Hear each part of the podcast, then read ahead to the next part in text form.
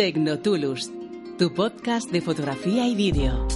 Hola, muy buenas a todos. Bienvenidos una vez más a Tecnotulus, el podcast, un podcast dedicado a todo el mundo de lo audiovisual, fotografía, tecnología en general, vídeo. Y bueno, una semana más, aunque no tenemos una regularidad semanal, la verdad sea dicha, nos eh, comemos un poquito más de una semana entre podcast y podcast, pues vamos a intentar acercarnos a temas concretos del mundo, como digo, tanto fotográfico como videográfico, eh, un mundo que está más en auge que nunca, eh, pero quizá en algunos aspectos más precario que nunca. Y uno de los aspectos precarios es que todos, todos, todos, todos, todos hacemos fotografías y vídeo, pero igual eh, nos faltan las herramientas básicas para eh, hacerlo con un mínimo de calidad. De lo que vamos a hablar hoy aquí es de un tema que le interesa a todo el mundo que empieza en la fotografía. De hecho, es uno de esos temas que cuando uno empieza, eh, pues maneja mucho, mira mucho, busca mucho, le llama la atención mucho. Y además es un tema que, desde mi experiencia en el canal de YouTube, genera muchas dudas. Vamos, sin ir más lejos, esta semana pasada he contestado un par de dudas al respecto de este tema. ¿Qué tema es que todavía no lo he dicho? Bueno, pues vamos a hablar de la distancia focal, uno de los eh, parámetros más eh, importantes en la recogida de una imagen con una cámara ya sea una imagen en movimiento, vídeo, o ya sea una imagen fija, una fotografía. Pero el tema de las distancias focales es eh, algo que mm, pues los parámetros básicos o los conocimientos básicos sobre ellas creo que es muy importante y vamos a intentar quitar de en medio mucha broza y muchos eh, errores que hay alrededor de este, como digo, parámetro básico en el mundo fotográfico. Bueno, pues para empezar, hemos de aclarar que cuando hablamos de distancias focales, eh, hablamos siempre en números relacionados con el formato completo o lo que llamamos el 35 milímetros. Es decir, esto quiero aclararlo antes que nada porque por aquí vienen muchos de los de las dudas que, me llegan por, por la red, ¿no? Y es, si nosotros tenemos un objetivo 16 milímetros significa que tenemos un objetivo 16 milímetros para el formato de 35 milímetros, es decir, para el formato de full frame, de lo que hoy por hoy llamamos full frame. Así que si nosotros vamos a utilizar un objetivo de distancia focal 16 milímetros en una cámara con un sensor APS-C o en una cámara con un sensor micro 4 tercios, vamos a tener un factor de recorte del que ahora hablaremos. Y esto es así. Hace poco me preguntaba una persona a través de, como digo, del canal de YouTube, oye, pero los objetivos DX de la gama eh, de la gama de Nikon son para las cámaras APS-C, entonces ya no tienen el factor de recorte, ¿no? No, sí lo tienen. Es decir, que cuando nosotros tenemos un objetivo 1855, estamos hablando de un 1855 en 35 milímetros en una cámara APS-C, es 1855, se va a convertir en un, pues no sé cuánto será la, un 26 o un 27 milímetros hasta un 80 y tantos milímetros. O sea, un 24, 85, un 24, 90 típico, clásico, que era el objetivo kit de hace 20 años que nos traían todas las cámaras de carrete cuando no teníamos estas historias de factores de recorte.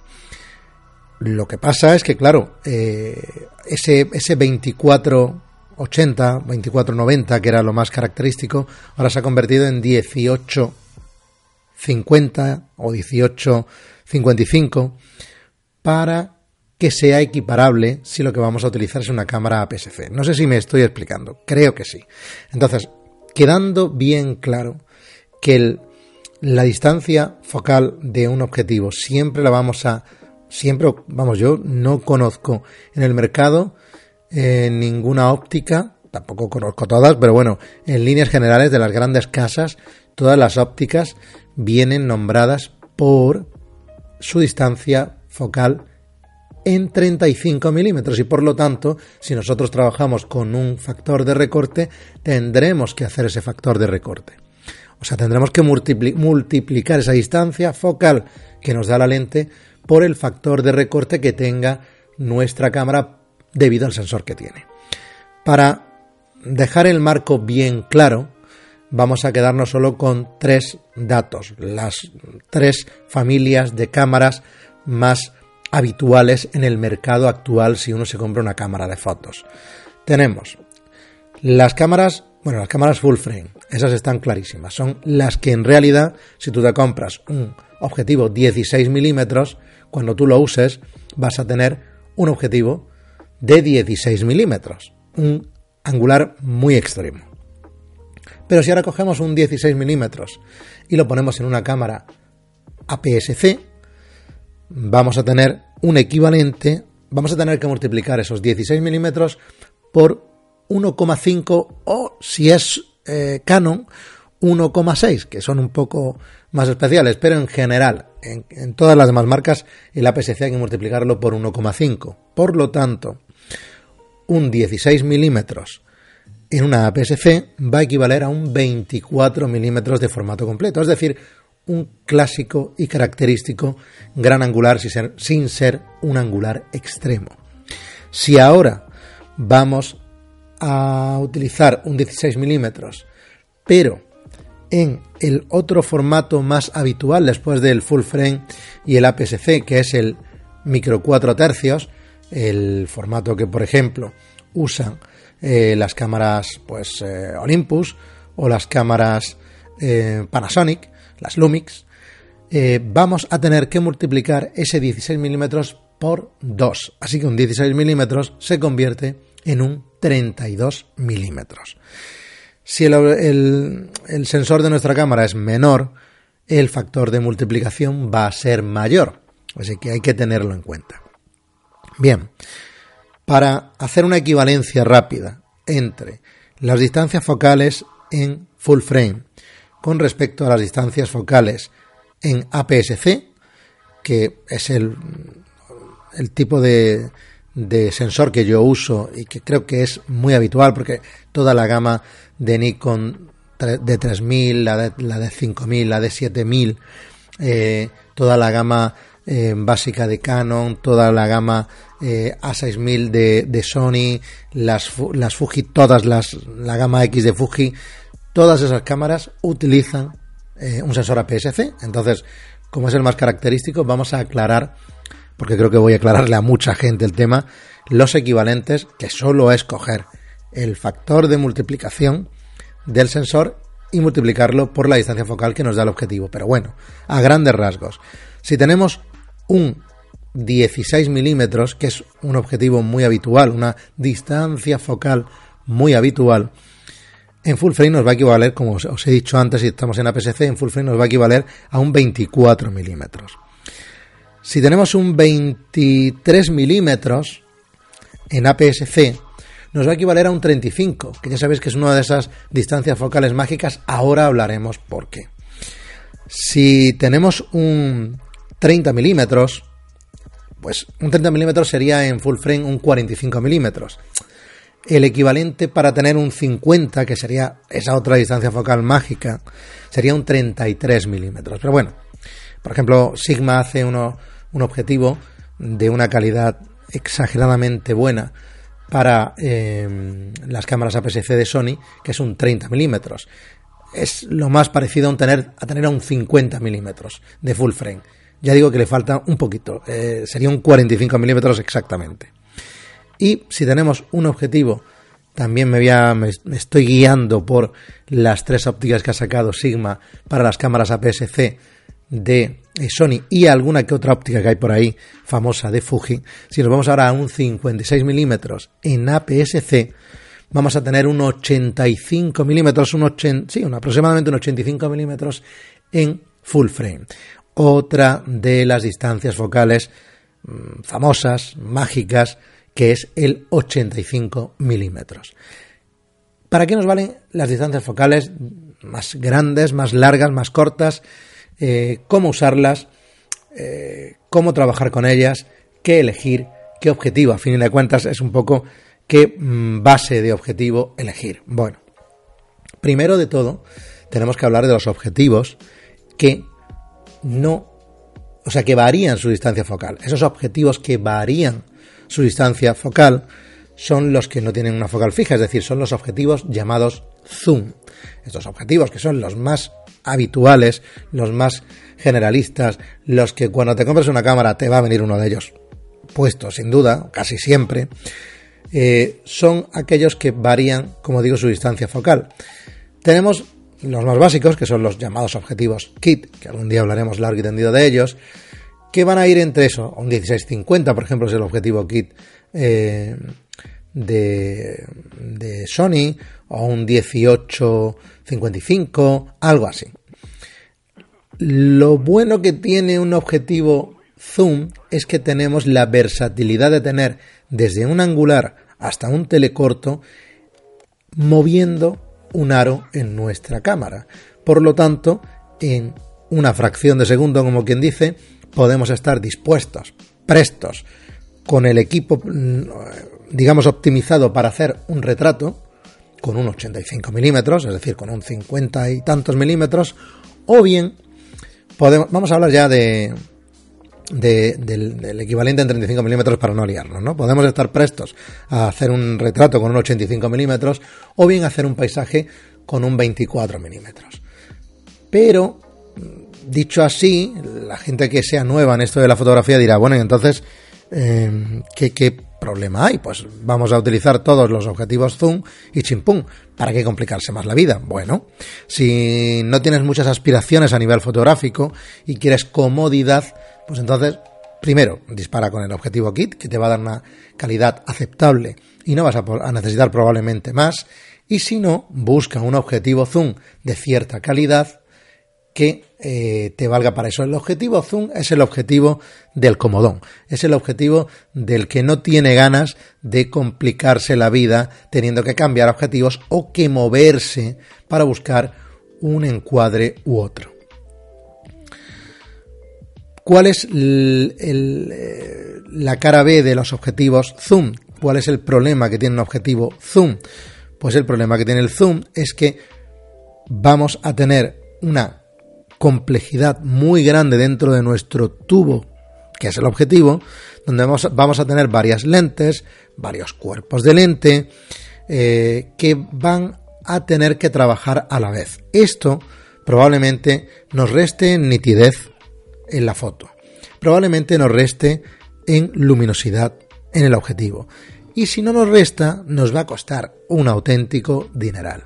Por ejemplo, un objetivo eh, un 2470, 2480, las, las distancias focales características, el zoom estándar.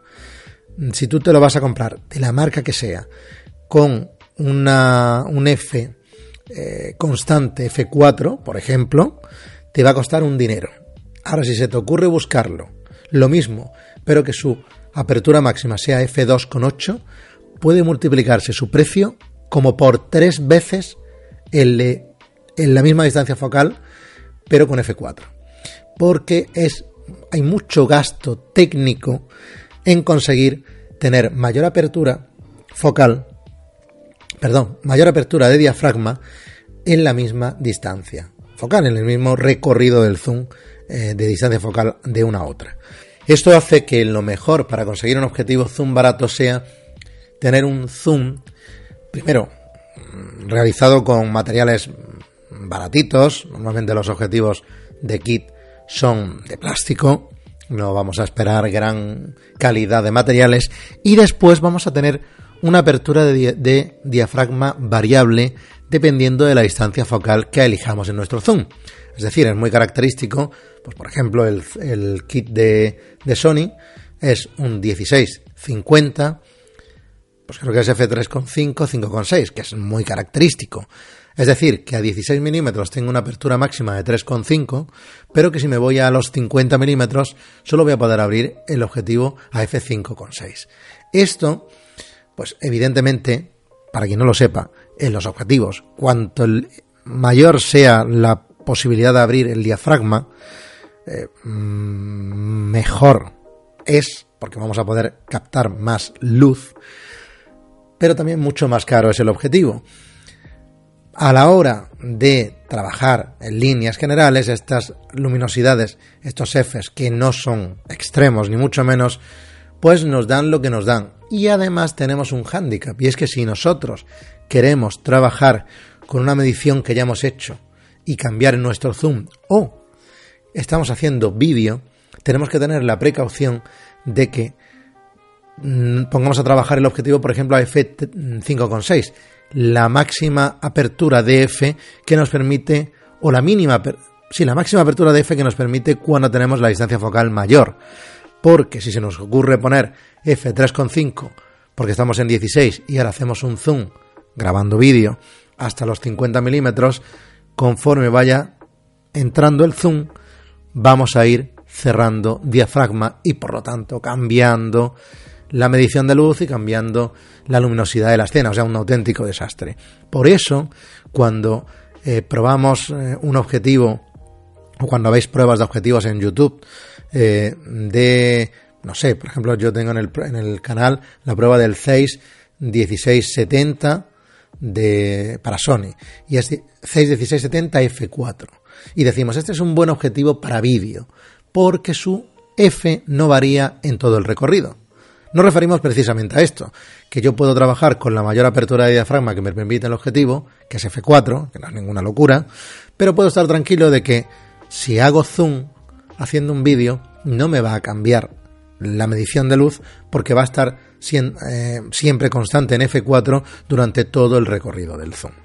Así que, a grandes rasgos, los objetivos zoom son objetivos muy cómodos, muy versátiles, pero en contraposición, ese gran juego de lentes que tienen dentro nos van a hacer, primero, tener objetivos en principio con menor luminosidad, es decir, el F que vamos a tener va a ser eh, menor que en un objetivo fijo, y su nitidez, la nitidez que pueden generar, también en principio va a ser menor.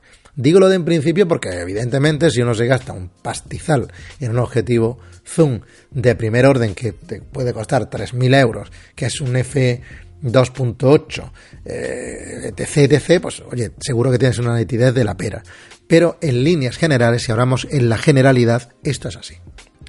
Aquí entra el querer trabajar o eh, la manía, pongo lo de manía entre comillas, de muchos fotógrafos profesionales de trabajar con distancias focales fijas.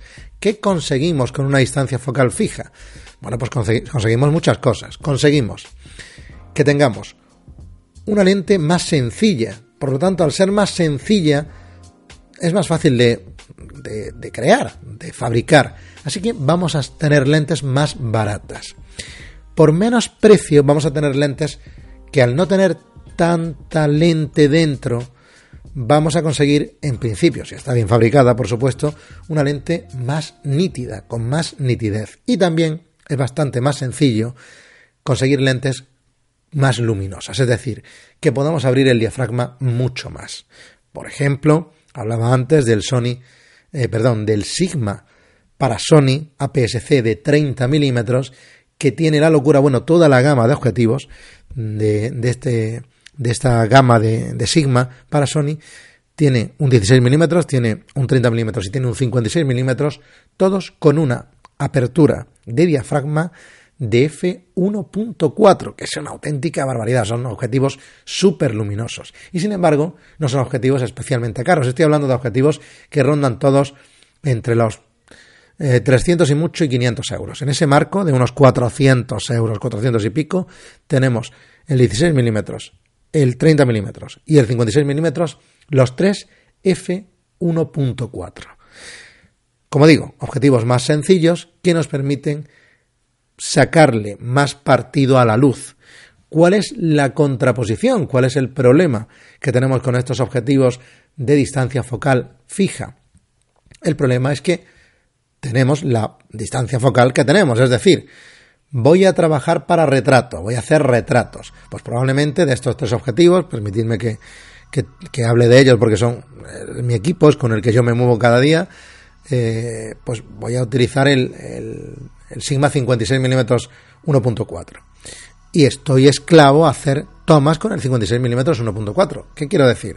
Que si de repente eh, lo que voy haciendo son fotos casual y voy con una amiga o un amigo le digo, oye, ponte ahí que te voy a hacer un retrato. Perfecto, con el 56 milímetros. Pero voy andando por la calle, ya digo que voy de casual. Y digo, ay, mira qué bien, qué perspectiva tengo aquí de esta esquina de esta calle, con una fuente allí, con tal, para hacer una foto de street photography aquí ahora, voy a hacerla. Pero tengo un 56 milímetros, que equivale en full frame a un 85 milímetros. ¿Qué me pasa? Pues que, oye, que no, no, no me da, quiero más ángulo. Pues si quiero más ángulo, tengo que cambiar de objetivo y buscar otro que tenga más ángulo, es decir, un angular mayor. Es decir, probablemente de estos tres que yo, yo os hablo, el 16 milímetros de Sigma, para tener un gran angular y poder eh, recoger toda la escena que yo quiero. Eh, esto es relativo, es decir, hay un punto en el que si uno quiere un gran angular por el tipo de imagen que genera el gran angular, obviamente vas a tener que poner o tener un gran angular en tu equipo. Pero, pero hay otra serie de fotografías que lo único que necesitamos es movernos, sobre todo en las distancias focales medias. Me explico y puedo hablar desde mi experiencia. Eh, el pasado verano yo hice un viaje eh, por el norte, del norte de España, y me llevé mi Sony A6300 con mi Sigma 30 mm 1.4 montado.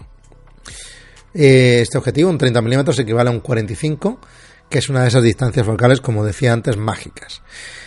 ¿Por qué? Bueno, ya vamos a aclarar esto, ¿no? ¿Por qué son mágicas? Las distancias focales entre 35 y 50 milímetros, hablando en formato full frame, son unas distancias focales muy buscadas, muy usadas. ¿Por qué? Bueno, pues porque entre el 35 y el 50 estamos en el rango de lo que nosotros abarcamos, la visión humana abarca en líneas generales con los ojos desnudos. Entonces, digamos que son unas distancias focales que nos son muy naturales a la hora de, eh, de luego ver la foto, el resultado que nos da, ¿no? Entonces nos son muy cómodo trabajar con ellas, es muy cómodo trabajar con ellas. El 35 milímetros es básicamente este objetivo y si, cuando nos vamos acercando al 50, pues ya vamos eh, teniendo un poquito más cerrado el ángulo y ese 50 milímetros ya es un objetivo muy, muy, muy característico de retrato. Entonces este 30, 30 milímetros de Sigma, que como digo en full frame me da un 45 más o menos, un 45 milímetros, eh, es una distancia focal muy cómoda, muy de trabajo. De hecho, os remito una, os, digo que en full frame es 45. Y os remito una anécdota de mis, amigos de Fotolari. Tienen una sección en la que hablan eh, en el canal de hablan con, fotógrafos profesionales, ¿no? Y hablaban hace meses con un fotógrafo, no recuerdo su nombre ahora, y le preguntaban, típica pregunta a un fotógrafo, ¿no? Oye, ¿cuál es tu distancia focal favorita? Y decía un dato muy curioso, dice, mira, pues es 42,5. Decía 42,5 son no, no hay objetivos que nos vendan con una distancia focal de 42,5. Dice, no, pero te explico. Dice, normalmente voy con un eh, zoom tal, ¿no? Que, cubre de, desde veintitantos a 50 milímetros. Dice, y como vuelco las fotos en Lightroom y Lightroom te permite ver un montón de metadatos, pues cogí el otro día por casualidad, por curiosidad, todas las fotos que he hecho en los últimos seis meses y miré cuál era la distancia focal que más se repetía. Y de todas las distancias focales a las que tengo acceso con mi zoom, pues la que más se repite es, es 42,5. ¿Y por qué está ahí? Pues por lo que hablamos siempre, porque es una distancia focal, ese rango entre el 35 y el 50, muy natural al ser humano, a la vista del ser humano, y por eso nos, nos gusta, digamos, cómo se ve una escena con esa distancia focal y es la que más usamos. Fijaros, 42,5. Este Sigma 30 milímetros es un 45 milímetros, si lo miramos en formato completo. Bueno, pues me fui de viaje con él y me fui de viaje con mi cámara secundaria con otro objetivo que tenía un zoom que iba hasta 16 milímetros. Yo los teles no los uso mucho, tenía claro que no iba a necesitar mucho tele, pero sí tenía el miedo de necesitar más angular, porque yo me dedico mucho al tema de paisaje.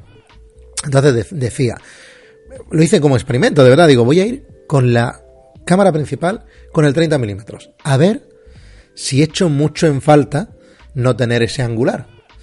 Bueno, pues os puedo asegurar que de las, yo no sé cuántas miles de fotos que hice, puedo contar con los dedos de las manos las que tuve que echar mano a la cámara secundaria que tenía el angular para hacerla.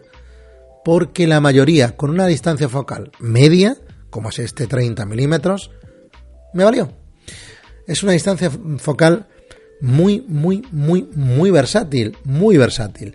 Tenemos una distancia que nos vale para hacer retrato sin necesidad de que tengamos eh, una, deformación de los rasgos de la persona a la que vamos a retratar eh, importante. De hecho, como digo, al ser una distancia muy eh, cercana a la visión humana, pues nos parece muy natural cómo capta este objetivo, esta distancia focal al ser humano y una distancia focal que tiene un ángulo suficiente como para, moviéndose un poco, poder captar casi cualquier cosa. Obviamente, estás en una plaza, pues fijaros, yo es que aquí en mi ciudad tengo el, ejemplo más característico posible.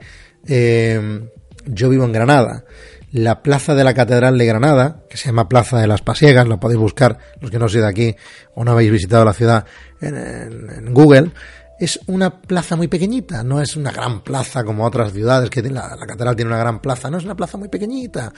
Entonces, por ejemplo, si uno quiere hacer una foto a la portada de la catedral de Granada, pues es imposible hacerlo con un 30 milímetros, es decir, necesitas un gran angular, porque por mucho que te vayas para atrás, chocas con la pared y ya no puedes abrir más ángulo, así que para abrirlo necesitas ese gran angular.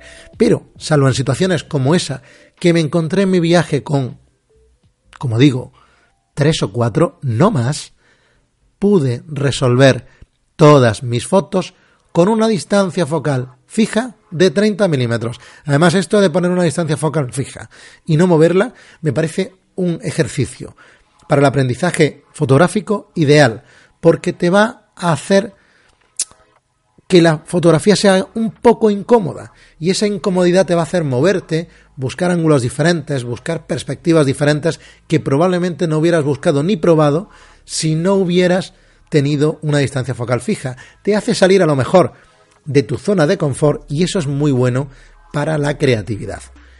Ojo, que lo que vengo a decir yo aquí es que precisamente lo contrario, en realidad con este objetivo no me salí apenas de mi zona de confort. Yo pensaba que iba a ser un reto y me encontré que me era muy fácil trabajar solo con esa distancia focal. Y este, este es el valor añadido de esas distancias focales que podríamos nombrar mágicas, esa, esa distancia focal que va entre los 35 milímetros y los 50 milímetros. Por eso si habláis con muchos fotógrafos variados, os van a decir que son dos distancias focales que no pueden faltar en vuestro equipo fotográfico. Eh, un 35 milímetros o un 50 milímetros o los dos. Si estamos hablando en APS-C, ya sabéis que tenemos que variar. Eh, Fuji, por ejemplo, tiene su famoso 23 milímetros, creo que es F2, que equivale a un 35 milímetros en full frame y que es un, objetivo ideal para fotografía de calle, etcétera, etcétera. Y eh, luego un 50 milímetros que sería el equivalente eh, en una PSC a lo que yo he estado nombrando, a esta historia que os he contado del 30 milímetros, sería más o menos ese 50, que aunque cierra un poco más el ángulo, pues sigue siendo muy versátil. Yo, bueno, más o menos igual de versátil que, que el, eh, que el 35 milímetros, quizá un poco más. Yo estoy muy acostumbrado a trabajar con, eh, con esa distancia focal, con la distancia focal que roza el 50 milímetros en full frame. Así que, eh, hablando de distancias focales fijas y de distancias focales en general, para, en general perdón, para trabajar, tenemos el 35 milímetros, el 50 milímetros, si lo que nos interesa, si nuestro campo de trabajo es el campo de trabajo del paisaje, sin duda alguna, ya lo he nombrado en estas anécdotas que he dicho, tendremos que irnos para atrás. Es decir, tendremos que buscar distancias focales más cortas. Es decir, ángulos de visión más amplios.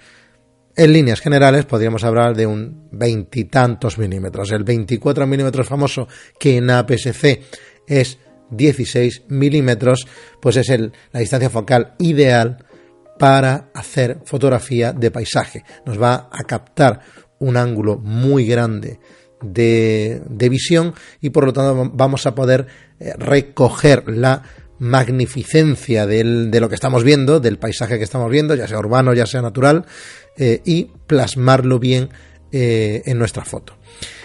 Por debajo de esos 16 milímetros en APS-C, por debajo de los 20 milímetros, pues ya estamos hablando de grandes angulares o de super grandes angulares, o grandes angulares extremos. Es decir, eh, angulares que ya eh, por definición van a deformar nuestra imagen.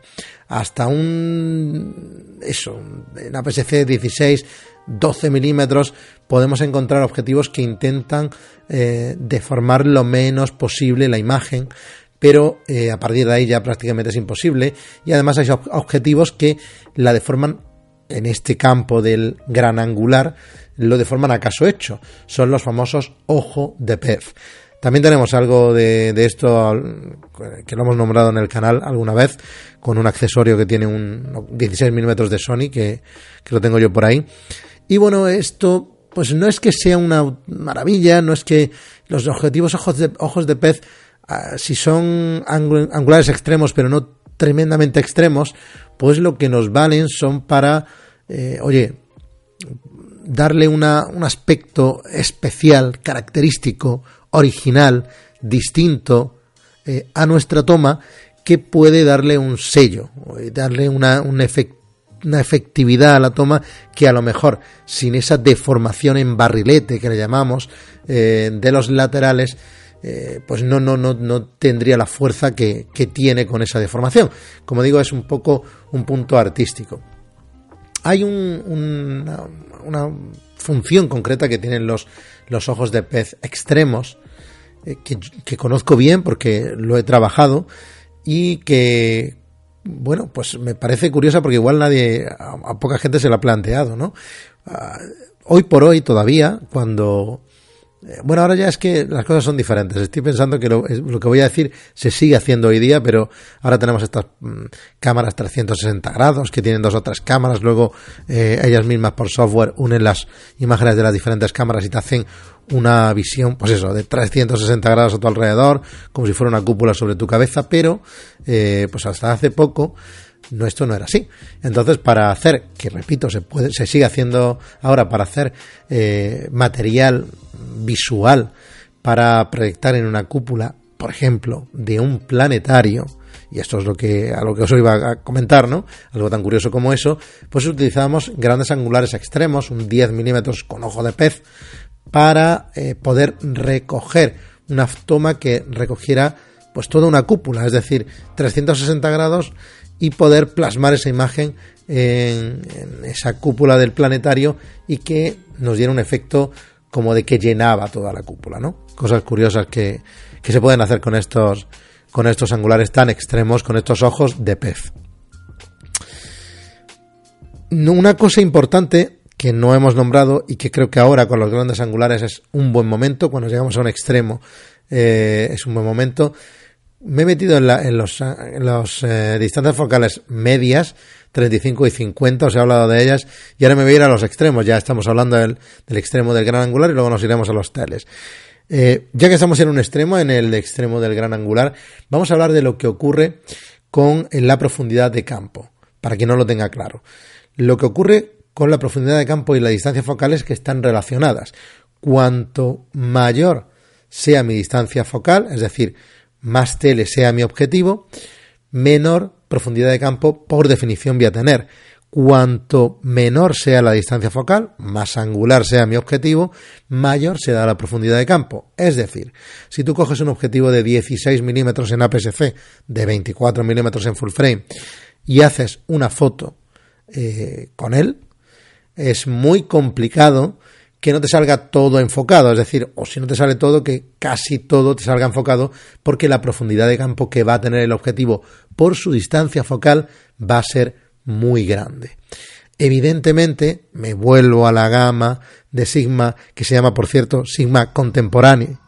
Contemporary, a ver si lo digo yo bien, que lo tengo aquí escrito, Contemporary, perdón, Contemporary, que es la gama de Sigma para las APS-C de Sony, pues si nos vamos a el 16 milímetros que tienen, ojo, es un 16 milímetros 1.4, tiene tal brutalidad de apertura de diafragma, ese 1.4, que si uno quiere, aun siendo un 16 milímetros, va a sacarle poca profundidad de campo, entre comillas, es decir, va a poder uno, digamos, tener un primer plano enfocado y el fondo desenfocado o viceversa, porque tiene una apertura de diafragma muy grande, pero es algo, digamos, más o menos excepcional, porque con, en cuanto cierras un poco el diafragma, si tú tienes un, a un F4, a un F4, un 16 milímetros ya tiene una profundidad de campo brutal, una profundidad de campo que nos va a, a ocupar toda nuestra escena, si acaso el 80% de la escena. Por el contrario, si nos vamos a los teles, a una distancia focal larga, nuestra profundidad de campo va a ser muy pequeñita. Y esto nos interesa como ahora veremos. Así que dejamos los grandes angulares con el extremo del eh, gran angular extremo ojo de pez. Y ahora nos vamos al otro punto eh, extremo, nos vamos a los teleobjetivos. Un teleobjetivo es aquel que va pues desde 70 75 milímetros, si hablamos de full frame, en adelante. Hasta Dios sabe dónde terminar. Entonces, eh, si, tenemos que parar en un, en un punto mágico también, sería el 85 milímetros en full frame. Desde los 70 paramos en el 85. ¿Qué le ocurre a ese 85? Bueno, pues que es un tele corto, evidentemente no es un tele muy largo. Esto en, en APS-C se traduce en 56 milímetros, más o menos. Y este tele corto es eh, ideal para la fotografía de retrato. Eh, su, manera de, enseñarnos la realidad, primero, es eh, dejar todo muy plano, incluido el, el, aspecto de la, de, la, de la, persona que vamos a fotografiar con él. Por lo tanto, es muy agradable a la vista la manera de recoger, de recoger la imagen de alguien. Por eso es el rey probablemente del retrato. Todo gran retratista se va a mover entre los 50 y los 85 milímetros aproximadamente para hacer su trabajo. Son las, las eh, distancias focales ideales, ¿no? Y en este 85, pues lo que tenemos es esto.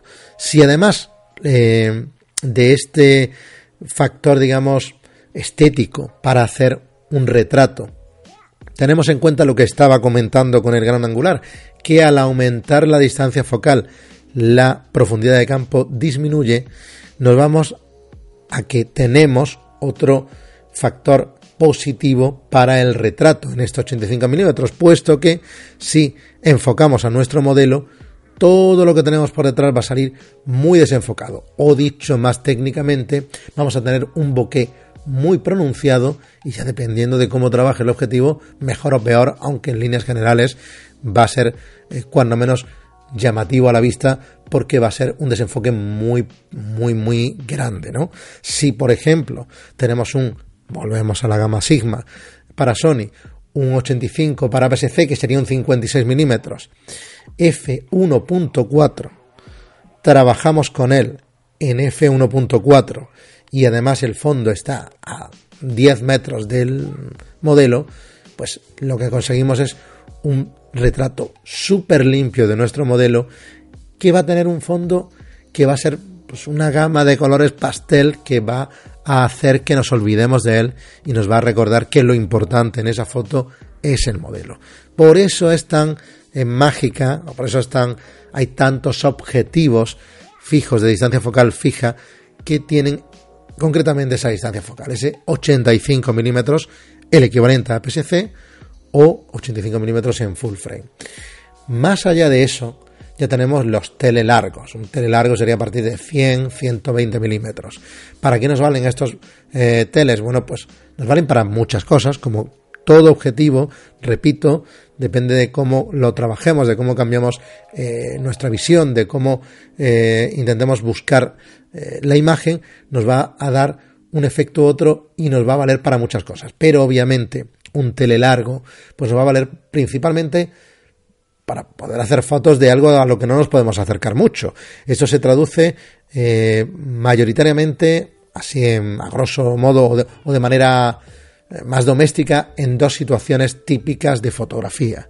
Una, la fotografía de deporte. Normalmente, cuando uno está haciendo fotografía de un partido de fútbol, de una carrera de motociclismo o de automovilismo o algo así, no puede estar al lado de la moto o no puede estar al lado del jugador que va a chutar a balón, ¿no? El campo de fútbol es muy grande y a lo mejor tú estás en una esquina y, el, y la acción está transcurriendo en la otra. Entonces, si tienes un teleobjetivo largo, un 300, un 500 milímetros, pues vas a poder captar esa imagen de primer plano, que es lo que quieres captar del, eh, del deportista, del futbolista en este caso, chutando el balón, estando a lo mejor a 20 metros de donde está eh, tu modelo, que en este caso es ese deportista. Así que nos vale para eso, para la fotografía de deporte y también nos vale para la fotografía de naturaleza. Obviamente, tú te vas, eh, ese es el, o sea, a ver, me voy otra vez al anecdotario mío, ¿no? Yo hay un, uno de estos viajes no me acuerdo en qué película hablaban, que era mi viaje unicornio. Es, es decir, ese que quieres hacer pero todavía no has hecho y no sabes si podrás hacer alguna vez, ¿no? Bueno, pues uno de mis viajes unicornios eh, sería, digo uno porque tengo varios, sería un safari fotográfico a Kenia, por ejemplo, ¿no? A alguna zona, algún parque de estos enormes de, de, de África, ¿no? Bueno, pues, eh, ¿qué pasa? ¿Por qué no me voy a Kenia? Bueno, pues tengo dos razones. Las dos son eh, del mismo cariz, ¿no? Y es el cariz eh, del metálico, ¿no? Del cash. Primero un safari fotográfico vale una pasta, es decir, el viaje, el vuelo, la estancia, los guías, porque obviamente es un sitio donde tienes que ir con guías, etcétera, eh, vale mucho dinero. Y luego, siempre digo, y aparte, Antonio, me digo yo mismo, piensa que si tú vas a hacer ese viaje, te vas a gastar otra pasta. ¿En qué? En un tele, en un buen tele. Porque claro, yo ahora me voy con, eh, yo qué sé, pues tengo un... Yo, es que teles uso muy poco, ya digo, entonces no tengo en el equipo. Tengo un tele que me regaló un amigo porque no lo usaba, que no es ni de la marca de, de, mi, mi cámara, es, un Nikon que tengo que usar en manual, o sea, una cosa horrenda que es de calidad mm, perruna, como diría mi, mi, amigo, el mismo amigo que me lo regaló, y que bueno, me vale para hacer mis cositas, pero evidentemente no, no está a la altura de si uno dice, oye, me voy a ir a Kenia, pues no puedo ir con ese tele. Entonces ahora dices, bueno, pues me voy a comprar un tele de verdad, me voy a comprar un 300 milímetros, un 400 F4, amigo mío, valen un auténtico dineral. Son unas lentes súper, súper caras.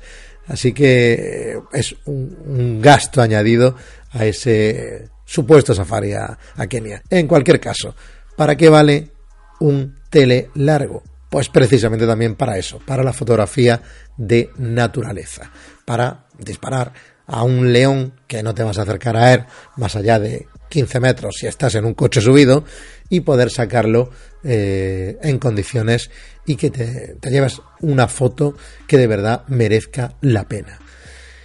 Y estos son los eh, parámetros o, los, o las distancias focales más habituales en el flujo de trabajo de cualquier fotógrafo, desde los extremos grandes angulares hasta los telelargos eh, para fotografía de naturaleza o de deporte.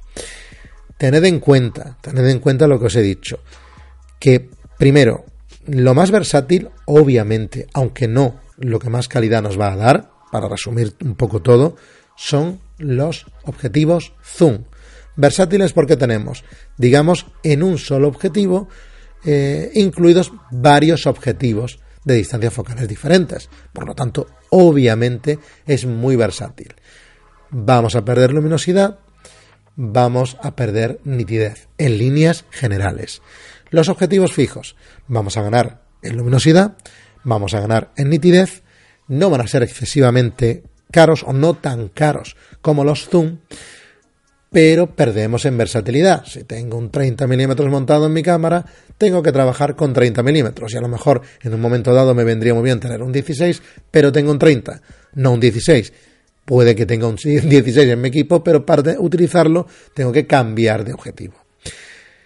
Esa es la, la, clave.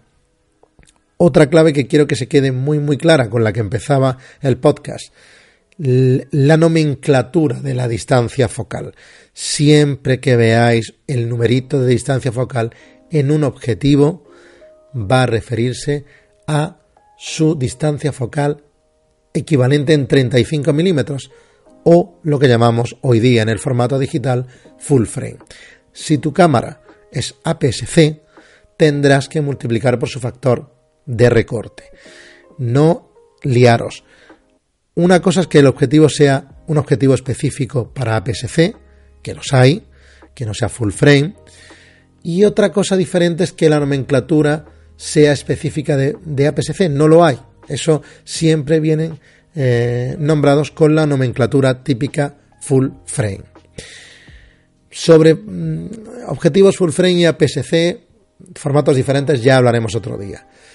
Y como norma básica, full frame, ya hemos dicho, son la, distancia focal que vamos a ver en, dibujada en nuestro objetivo es la que es. APS-C, vamos a tener que multiplicar esa distancia focal por 1,5 y micro 4 tercios vamos a tener que multiplicar esa distancia focal por 2, porque el, el sensor es aún más pequeñito. Esto engloba un gran porcentaje de cámaras de las que hay en el mercado. Luego tenemos sensores más pequeños, de una pulgada y de mucho menos. Eh, por lo tanto, el factor sería mayor, el factor de recorte sería mayor. Pero vamos a quedarnos en estos que son, como digo, el grueso de los sensores y por lo tanto de factores de recorte que usan las cámaras, principalmente que tienen eh, objetivos intercambiables y que por lo tanto podemos jugar con la distancia focal y con los diferentes objetivos que podemos adquirir para nuestra cámara. Bueno, pues eh, poco más en este podcast que ha sido un poco más largo de lo habitual. Yo espero que, os sirva que os haya servido para solventar dudas sobre este tema tan extenso como es la distancia focal. Evidentemente, eh, hacer un podcast es la única, el único hándicap de, de, los podcasts eh, para mi tema, ¿no? Y es que hacer un podcast de imagen sin tener imágenes, pues es un poco, un poco hándicap, ¿no? Pero espero haberme explicado medianamente bien. Os remito en primera instancia, por supuesto, a mi, a mi canal de YouTube, porque ahí vais a encontrar pues diferentes eh, vídeos hablando de distancias focales, de cómo recoge la distancia, eh, perdón, las, las imágenes una distancia focal u otra, etcétera, etcétera. Vais a encontrar y encontraréis más aún, hablando de diferentes objetivos, etcétera, etcétera. Y si no es mi canal, pues todo lo vasto que es YouTube, donde sí que vais a poder encontrar imágenes, para, eh, digamos, ilustrar todo lo que hemos hablado aquí. Nada más, ha sido un placer estar una vez más al otro lado del micrófono con vosotros. Seguimos en Tecnotulus generando más podcasts, más vídeos y más contenido para todos vosotros. Gracias y hasta la próxima.